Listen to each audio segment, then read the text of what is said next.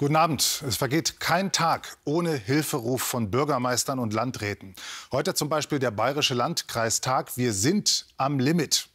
Unterbringung der Flüchtlinge, Stichwort Turnhallen, soziale Betreuung, Schulen, alles nahezu erschöpft, sagt wörtlich der Landkreistagspräsident. Dieses Wort nahezu, das muss man streichen bei vielen Kommunalpolitikern und Ehrenamtlichen. Die sind angesichts der Hilfsbedürftigen, die sie da jeden Tag vor sich sehen, die sind de facto schon erschöpft. Und sie sind genervt von einer überfordert wirkenden Migrationspolitik. Mira Bartelmann und Hans Hinterberger. Dieses Schiff sorgt für Schlagzeilen. Sonntag die MS Rossini auf dem Weg in die 1800 Seelengemeinde Bach an der Donau, Landkreis Regensburg. Doch ihre baldige Ankunft erregt die Gemüter. Wir sind alle sauer. Ne? Weil mir wird auch nicht gefragt. Wir sollen es bloß erdulden dann. Das sollen uns alle gern haben. Ganz einfach. So, jetzt kommt. Bis zu 200 Flüchtlinge will der Landkreis auf dem Schiff unterbringen, wenn es am Donauufer festgemacht hat. Das Hotelschiff zu chartern war eine Idee aus der Not heraus. Doch ist der kleine Ort Bach für so viele Menschen überhaupt geeignet? Wenn du sagst, du, du bist in Regensburg oder was, dann, dann gehst vom Schiff runter, kannst dir was anschauen, hast andere Menschen. Das ist hier alles nicht. Und wenn du dann sagst, du hast 200 Leute auf dem Schiff, die, die drehen hohl. Sie wollten ja keinen was unterstellen, aber ich werde jetzt nicht alleine da vielleicht dann vorbeigehen. Die Verunsicherung ist groß. Wer genau wird kommen? Sicher ist, dass das Schiff nur ein Zwischenstopp sein soll, die Flüchtlinge ständig ausgewechselt werden. Eine vernünftige Integrationsarbeit ist damit in Bach nicht möglich. Doch selbst dort, wo Integrationsarbeit stattfindet, gibt es Probleme. Penzberg in Oberbayern. Nachhilfe in Deutsch, Behördengänge und so weiter. Seit 2015 unterstützt Annette Völker-Rassor in jeder freien Minute Geflüchtete. 300 Menschen hat der Helferkreis schon begleitet. Immer wenn wir was brauchen, rufen wir jemanden vom Helferkreis an. Sie kommen, auch mitten in der Nacht. Doch in Anbetracht wieder steigender Flüchtlingszahlen geht den Helfern jetzt die Puste aus. Man kann sich nicht, glaube ich, darauf verlassen und man, man sollte sich nicht darauf verlassen, dass hier das Ehrenamt das alles weiter stemmt. Das ist einfach eine, eine Überlastung im Leben des Einzelnen.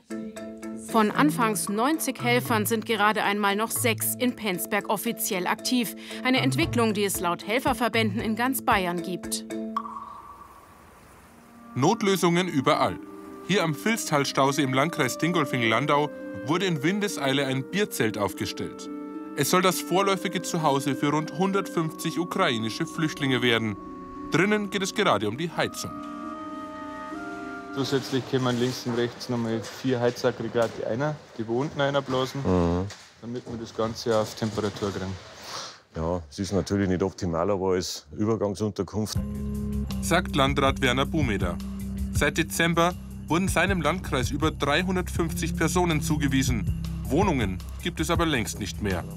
Bayerns Landkreise schlagen seit Monaten Alarm. Vergeblich. Wir waren mit einer großen Delegation Landräte in Brüssel, äh, um die Verteilung europaweit anzusprechen. Äh, leider äh, ohne großen Erfolg. Wir appellieren an die Bundesregierung, äh, äh, wöchentlich, um auf die Problematik hinzuweisen.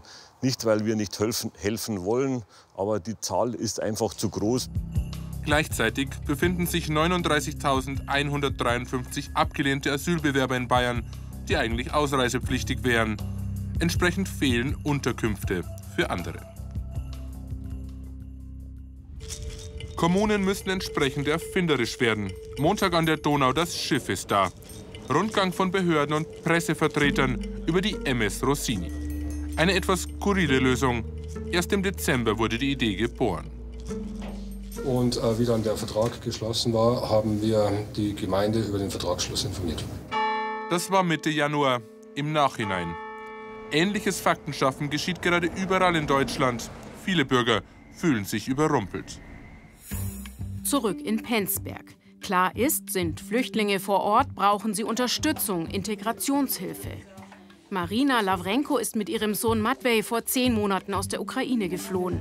Inzwischen hat die Zahnärztin Arbeit gefunden. Doch zu begreifen, wie zum Beispiel die Behörden in Deutschland funktionieren, das dauert noch.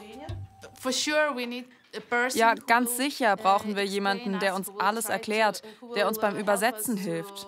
Ganz besonders mit einem Kind. Das ist sehr schwierig especially when you're with a child, it's, it's very difficult. Katharina Stadler hilft ihr. Die gebürtige Ukrainerin arbeitet 20 Stunden pro Woche in der Koordinierungsstelle. Bislang war die Stelle über Spenden finanziert, doch das Budget ist in zwei Wochen aufgebraucht. Wie es weitergeht, unklar. Dabei ist ihre Arbeit nötiger denn je. Auch wenn die hier schon äh, mehr als ein halbes Jahr da, aber nicht jeder äh, kennt schon Deutsch und nicht jeder kennt sich schon aus und manche brauchen echt Hilfe. Und da bin ich froh, dass ich noch äh, da bin und hoffe, es geht weiter. Ob die Kommune einspringen kann, weiß niemand. Das Haushaltsbudget ist längst verplant. Der Bund hat 2022 die Kommunen beim Thema Asyl mit 3,5 Milliarden Euro unterstützt.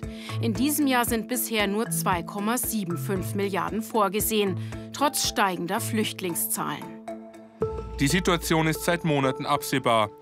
Doch wieder haben Deutschland und die EU keine Antworten, wieder polarisiert sich die Gesellschaft.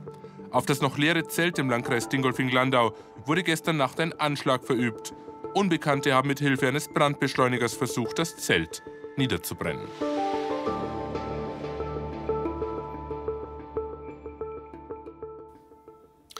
Und solche Bilder wie die aus Dingolfing-Landau, die soll es nicht öfter geben. Was kann man tun, um eine Entwicklung dieser Art zu verhindern? Darüber spreche ich jetzt mit Manfred Weber, zugeschaltet aus Brüssel, CSU-Vize, Chef der EVP und der EVP-Fraktion im Europäischen Parlament. Guten Abend, Herr Weber. Sie haben einen Plan vorgelegt für eine Wende in der europäischen Flüchtlingspolitik. Ein Punkt in diesem Plan, Zäune an den EU-Außengrenzen. Ist Donald Trump jetzt das Vorbild? Definitiv nicht, weil wir als Europäer ja in den letzten Jahren beeindruckend gezeigt haben, übrigens auch wir Bayern, dass wir leistungsfähig sind, dass wir hilfsbereit sind. In den Jugoslawienkriegen fast eine Million Menschen aufgenommen. In Syrien damals, in den 15, 16er Jahren dieses äh, letzten Jahr, äh, Jahrzehnts haben wir über eine Million in Deutschland aufgenommen. Und jetzt sind acht Millionen Ukrainer nach Europa gekommen, wo ganz Europa Solidarität gezeigt hat. Das heißt, wir helfen, wir unterstützen. Das ist unsere DNA, die ist auch richtig.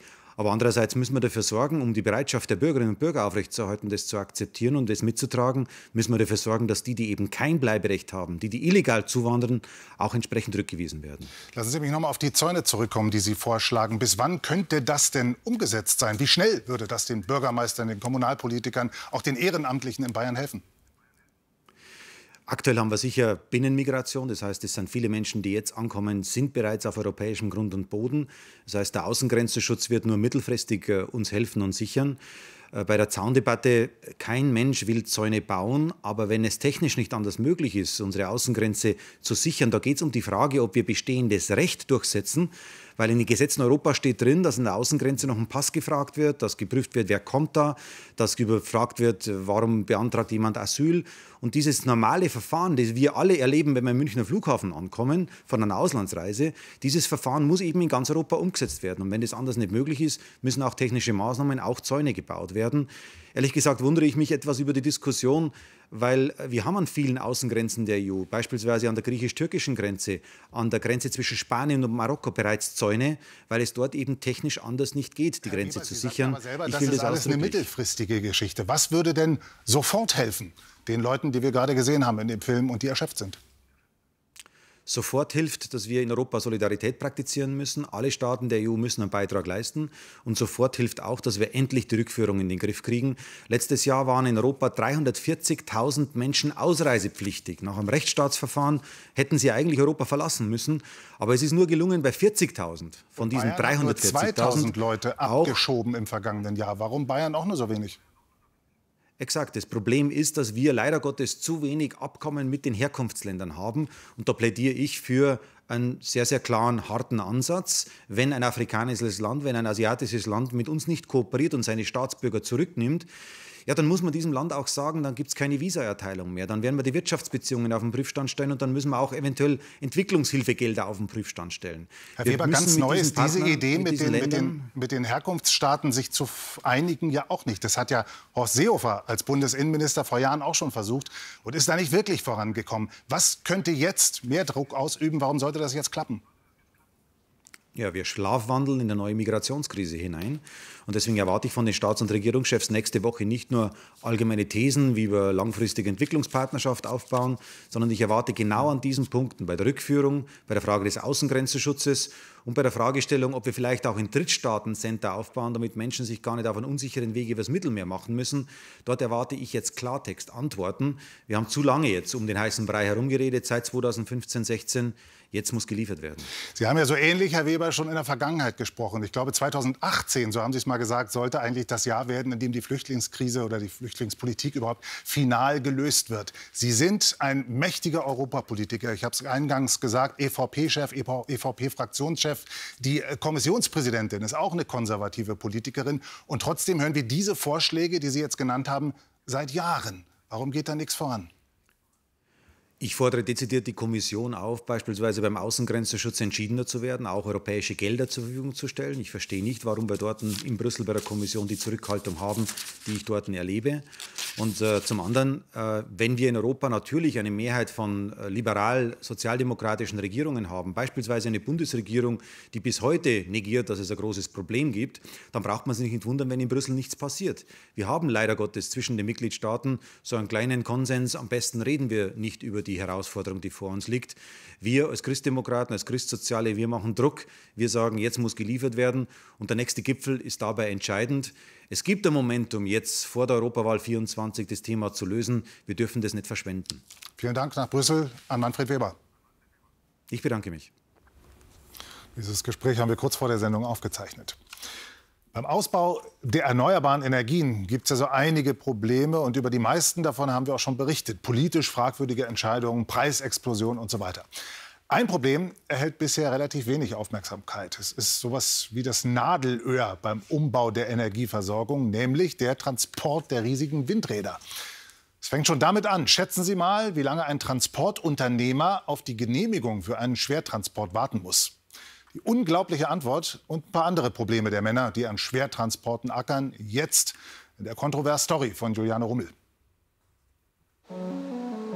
Hier startet gleich ein gigantischer Schwertransport, 140 Tonnen, ein Rotorblatt für ein Windrad, 72 Meter lang. Machst du mal das Blatt noch ein bisschen höher, Peter? Peter und Sven sollen das Rotorblatt heute zu einem Windpark in Hohenroda transportieren, Erst über eine Serpentine, dann durch ein Dorf. Nervös? Nee. Ist halt immer so, ne? wenn es losgeht, mal kurzzeitig ein bisschen angespannt. Die beiden steuern direkt auf die erste Hürde zu, die Serpentine. Um hier durchzukommen, müssen sie das Blatt anheben im 40-Grad-Winkel. Wir bewegen uns halt mit einem Schwerpunkt 30 Meter in der Luft. Und das in Waage zu behalten, ist natürlich schon eine Herausforderung. Ne? Und wenn man da keinen Respekt mehr vor hat und einfach nur Gas, Gas, Gas macht, dann wird man irgendwann in der Ecke liegen. Die Hälfte der Strecke ist schon geschafft. Was macht das Niveau? Ich sehe, kann das gerade nicht einschätzen. Wird alles gut gehen? Etwa 150 Kilometer entfernt in der Nähe von Aschaffenburg. Hier arbeitet Julian Vogel daran, Genehmigungen für Schwertransporte wie diesen zu bekommen. Doch das wird immer komplizierter, erzählt er uns. Also wenn es so weitergeht, ist die, das kann so nicht weitergehen. Also die Branche, die, die, die, geht, dann, die geht dann kaputt, ja. Genehmigungen für Schwertransporte über die Autobahn bekommt er derzeit nur nach langen Wartezeiten oder gar nicht. Es ist keine Ausnahme, dass man sechs oder sieben Wochen auf eine Transportgenehmigung wartet. Es ist äh, ja, deprimierend. Und wenn er Genehmigungen bekommt, dann nur unter strengen Auflagen. Hier habe ich in einem, in einem Ordner Schreiben gesammelt, die ich an, äh, an, an Behörden geschickt habe um meinem Ärger oder meinem Unmut Luft zu machen, um auf Probleme hinzuweisen und bisher immer ohne, ohne Antwort. Autobahn GmbH, Autobahn GmbH, Autobahn GmbH. Julian Vogel beschwert sich immer wieder bei der Autobahn GmbH. Denn wenn ein Schwertransporter über die Autobahn will, muss die Autobahn GmbH des Bundes zustimmen. Und das tut sie nicht immer. Als Grund dafür gibt die Behörde unter anderem den Zustand der Brücken an. Mehr als jede zehnte Brücke auf deutschen Autobahnen gilt als dringend modernisierungsbedürftig. Und über diese Brücken sollen die Schwertransporter nicht fahren. Um zu sehen, was das für die Fahrer bedeutet, begleiten wir Julian Vogels Mitarbeiter Jörg Erber eine Nacht lang. Er transportiert heute ein Bohrgerät, Gesamtgewicht fast 130 Tonnen. Startpunkt Floss in der Oberpfalz. 300 Kilometer muss er heute Nacht fahren. Die Strecken, die wir stellenweise vorgegeben kriegen, die sind nicht ohne. Jörg hat gerade 100 Kilometer hinter sich und muss direkt den ersten Umweg fahren. Statt auf der A3 zu bleiben, muss er die Autobahn wechseln über eine Bundesstraße, um dann wieder auf die A3 zu kommen. Das Schlimme ist dann halt immer die, die Zeit, die man da hat. Äh, die, die man da. Du, du fährst drei Stunden und hast vielleicht, wenn es im, im Extremfall 20 Kilometer geschafft oder so. Aufgrund eben der Rangiererei, aufgrund der, der Ortschaften, wo du da durch musst. Äh, die Fahrzeit geht weg, die, die Zeit geht weg und, und du schaffst eben keine Kilometer. Die wenigen, die er schafft, kosten Konzentration. Würdest du sagen, dein Job ist gefährlich? Ja, auf jeden Fall. Unfälle gibt es genügend, das wissen wir. Und äh, ja, du kannst halt jeden Tag damit rechnen, dass irgendwas passiert. Denn immer wieder gibt es Berichte über Unfälle mit Schwertransportern. Bisher hatte Jörg noch keinen schlimmeren Unfall. Jörg ist fünf Tage die Woche auf der Straße, arbeitet immer nachts. Je nach Streckenabschnitt sind Begleitfahrzeuge dabei, von der Polizei oder von privaten Firmen. Heute sind es neun. Auch das schreibt die Genehmigung vor. Sie sollen den Verkehr verlangsamen und Teile der Strecke absperren. Für Jörg bedeutet das aber auch zusätzliche Koordination und manchmal auch Stress. Da habe ich stellenweise auf 30 Kilometer vier Polizeistationen involviert, weil das jeweils immer so ein Stückle von dem anderen Gebiet ist. Und die muss ich dann alle eine Stunde vorher anrufen. Das heißt, ich hänge erst mal nur am Telefon und bin noch keinen Meter gefahren. So, dann fahre ich los und dann, dann rufen die mich zurück. Wenn ich Glück, also die Streifen machen, die mich so äh, punktuell begleiten müssen. Wenn ich Glück habe, rufen sie der Reihe nach an. Wenn ich Pech habe, sortiere ich während der Fahrt dann noch irgendwelche Handynummer, welche Streifenwagen zu welchem äh, Revier gehört. Ich habe auch schon mal gesagt, leg wieder auf, du bist noch nicht dran. Heute kommt er insgesamt gut voran. Kurz vor seinem Etappenziel Raststätte Weißkirchen. So, noch sechs Kilometer. Ich denke mal, nachher wird wahrscheinlich der Extremfall eintreten. Der Extremfall heißt, alle Parkplätze belegt. Von den kleineren Lkw. Dann hat Jörg ein Problem. In solchen Fällen hat er sogar schon die Polizei angerufen. So, hier vorne stehen schon mal die ersten. So, linke Seite haben wir jetzt wieder Park, äh, parkende LKWs. Rechts ist die Leitplanke. So, und die zwei hier, die müssen schon mal weg, weil durch die Engstelle komme ich nicht.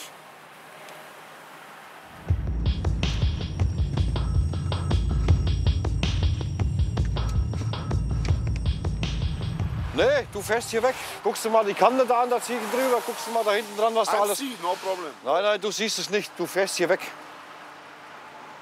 Danke. Ja, das ist kein Parkplatz hier, mein Freund. Fahr bitte weg. Schön ist es freilich nicht, aber was soll ich machen?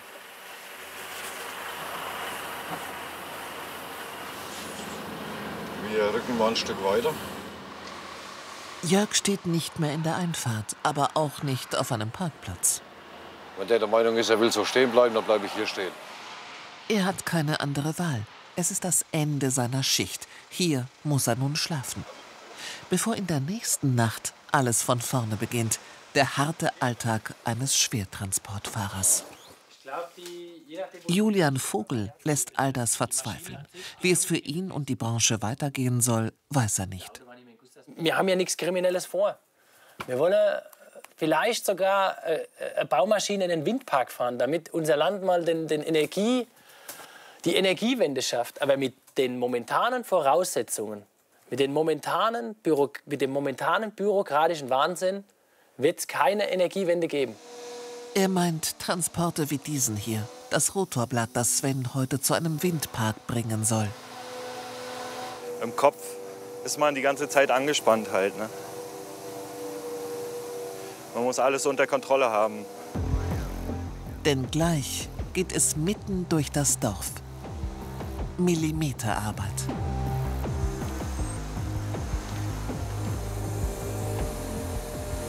Ja, wenn man hier rechts guckt, da sind wir ja schon dicht an die Dächer dran.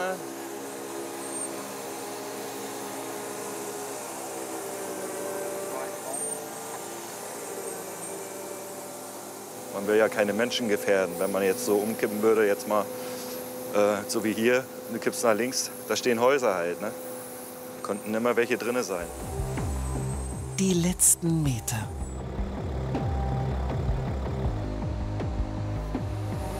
Das Ziel ist in Sicht, ja. Da ist man schon erleichtert dann nachher. Ne? Fällt wie eine Last von der Schulter. Ne? Morgen fährt er die gleiche Strecke wieder. Mit dem letzten Rotorblatt damit daraus dann ein Windrad werden kann.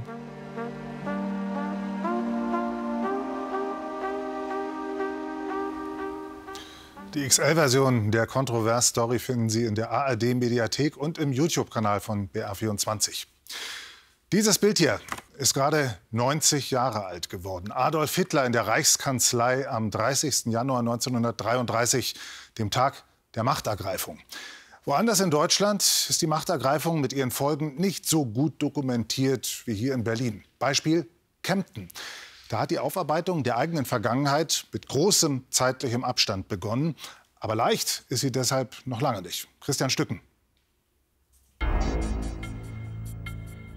30. Januar 1933. Adolf Hitler wird Reichskanzler in Deutschland und setzt die Welt in Brand. 90 Jahre später ist die NS-Zeit an vielen Orten in Deutschland noch immer nicht aufgearbeitet. Auch in Kempten im Allgäu nicht. Hier übernahmen die Nationalsozialisten im Frühjahr 1933 die Macht. Wer setzte damals ihre menschenverachtende Politik hier um? Bis heute sind viele Fragen offen. Antworten darauf liegen im Kemptener Stadtarchiv. Besuch von Martina Steber vom Institut für Zeitgeschichte. Sie leitet ein Projekt, das die NS-Zeit in Kempten wissenschaftlich aufarbeiten soll. Also dieses Album ist wirklich äh, sehr, sehr spannend. Man sieht die Stadt hier äh, komplett mit Hakenkreuzfahnen beflaggt. Wie in vielen Gemeinden Deutschlands geht man auch in Kempten davon aus, dass der Nationalsozialismus von außen in die Stadt hineingetragen wurde, dass die Stadtgesellschaft ihm aber ablehnend gegenüberstand. Aber das ist nicht länger haltbar der Nationalsozialismus, und das hat die Forschung der letzten Jahrzehnte gezeigt, kam eben mitten aus der Gesellschaft heraus, aus Stadtgesellschaften heraus. Und das gilt für Kempten genauso wie äh, für andere Städte, Gemeinden und Dörfer im ganzen Reich. Wer waren damals die Verantwortlichen? Wie haben sie ihre Politik umgesetzt? Wen haben sie verfolgt? Auch in Kempten wurden Juden misshandelt, ausgegrenzt und deportiert. Die Stadtverwaltung hat dafür gesorgt, dass sogenannte Asoziale ins Konzentrationslager gebracht wurden. Menschen mit Behinderungen, die später getötet wurden. Welche Rolle spielte der Oberbürgermeister dabei? Vor zwei Jahren hat sich die Stadt Kempten entschlossen, die NS-Zeit aufzuarbeiten. 300.000 Euro hat sie dafür bereitgestellt um herauszufinden, welche Rolle die eigene Stadtgesellschaft damals spielte. Das ist der erste Schritt. Im zweiten Schritt geht es dann darum, und das ist ein Schritt, den wir als Kemptner ohne die Wissenschaft gehen müssen, wir müssen uns dann überlegen, was machen wir mit diesen Informationen. Die NS-Aufarbeitung führte zu Streit in Kempten. Martin Fink bekam viele Zuschriften. Das hätte tiefe Gräben in Kempten aufgerissen. Oder Verschonen Sie uns mit Vergangenheitsbewältigungsversuchen. Sogar Drohungen waren dabei. Geben Sie sehr genau Acht darauf, wie Sie sich als Mitarbeiter der Verwaltung verhalten und positionieren. Ganz, ganz viele äh, Briefeschreiber oder Menschen, die mir auch Mails geschrieben hatten, die hatten das Gefühl, wie man das im Fernsehen an anderen Orten gesehen hat, dass da jetzt ein wütender Mob loszieht und irgendwelche Denkmäler stürzt. Darum geht es uns überhaupt nicht. Es geht uns in vielen Punkten erstmal darum zu verstehen, was ist da passiert. Das versucht auch der Geschichtslehrer Markus Naumann weiter herauszuarbeiten. In Kempten gab es ein KZ-Außenlager, hier in der Kälberhalle, mitten in der Stadt. Hier standen dreistöckige Holzpritschen. Das Licht brannte Tag und Nacht. Die Häftlinge waren äh, in einem körperlich schlechten Zustand. Sie waren harter körperlicher Arbeit ausgesetzt, wurden aber nicht entsprechend verpflegt. Die hygienischen Bedingungen waren nicht angemessen. Vieles ist hier noch genauso wie damals. Es gibt keine Fotos aus dem Lager, aber Zeichnungen angefertigt von einem Häftling. Sie spiegeln den menschenverachtenden Alltag kaum wider. Es gibt hier deswegen so wenig Todesfälle, weil die nicht mehr arbeitsfähigen Häftlinge nach Dachau zurückkamen und dort verstorben sind. Vernichtung durch Arbeit. Wie will man sich in Kempten daran erinnern? Zurzeit werden mehr als 70 Straßennamen überprüft. Die Knussertstraße soll jetzt umbenannt werden. Der Lehrer und Heimatforscher Richard Knussert hat bis zu seinem Tod den Holocaust geleugnet. Ortsbegehung am ehemaligen Adolf-Hitler-Platz in Kempten. Martina Steber auf Spurensuche. Hier, ganz in der Nähe, gibt es einen Ort, der fast völlig in Vergessenheit geraten ist. Der Eichenring. Fünf Eichen, die nach einem Stadtratsbeschluss für Adolf Hitler und andere NS-Größen gepflanzt worden sind dieser ganze Platz, also der Adolf-Hitler-Platz mit dem Jägerdenkmal und hier der Eichenring, die sind eben sehr exponiert. Und wenn Sie auf Kempten von einer bestimmten Richtung aus zugekommen sind, dann hat sie diese NS-Inszenierung über der Stadt äh, thronend äh, dann begrüßt. Schicht für Schicht wird die Kemptener NS-Vergangenheit freigelegt. Auch vor Oberbürgermeister Otto Merkt, dem Mann mit dem Zylinder, macht diese Aufarbeitung nicht Halt.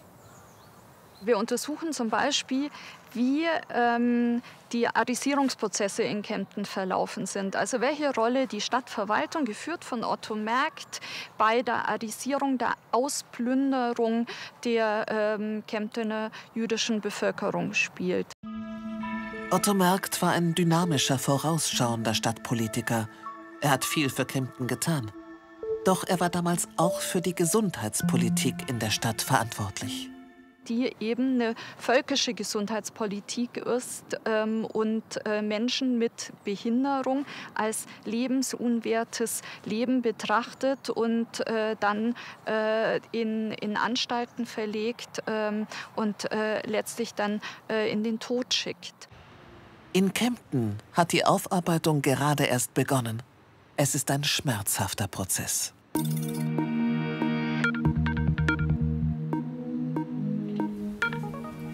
Umso wichtiger, dass dieser schmerzhafte Prozess auch stattfindet und dass Städte, die noch nicht damit angefangen haben oder noch nicht so weit sind wie Kempten, dass die das jetzt nachholen. Das war kontrovers. Jetzt die BR24 Nachrichten. Ihnen vielen Dank fürs Interesse und einen schönen Abend.